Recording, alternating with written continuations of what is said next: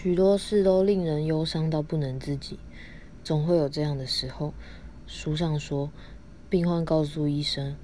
医生，你教我的每一个方法都很有效，只要我不是真的生气了。痛苦最可怕的地方在于其没有意义。当痛苦不会结束，也没有把我们变成更懂人生的人，我们的大脑判定其没有意义，就会停止自问的答复，丢出去的问题再也找不到答案。无论为什么是我的委屈和早知道不该的后悔都没有答案，我也不知道答案。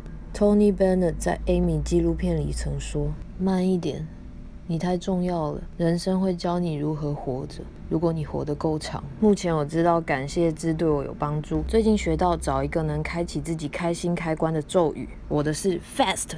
想着这个咒语，立刻就能联想到朋友 Baby 的笑脸。他每次只要听见我们没来由的说 Fast，都笑得好开心。